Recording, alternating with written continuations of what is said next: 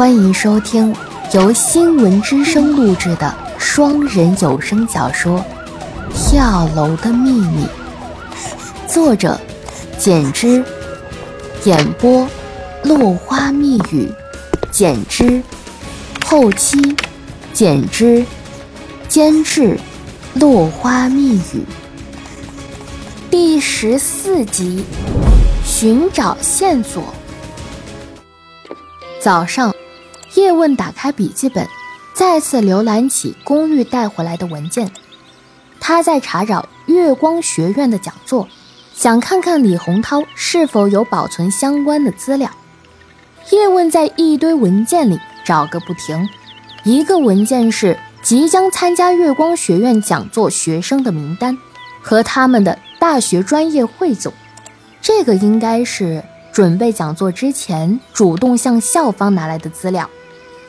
还有两个文件是月光学院讲座的录音，叶问听了一下，一份是现场录音完整版，长达两个半小时；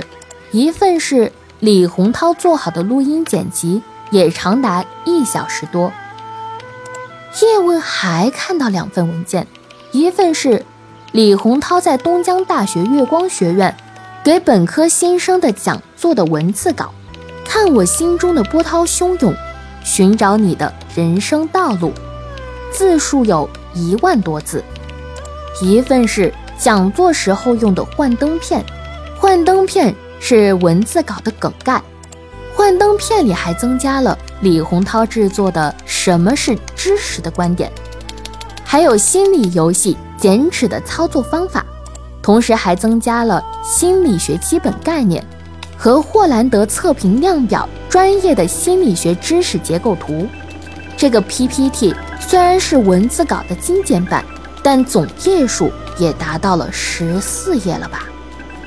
这两份材料应该是讲座过程中提供给学生们使用的。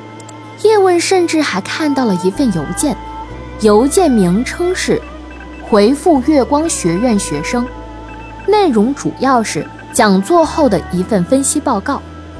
叶问打开了《寻找你的人生道路》这份文字稿看了起来。首先是李洪涛的简历，接下来是说自己是怎么来到学院的，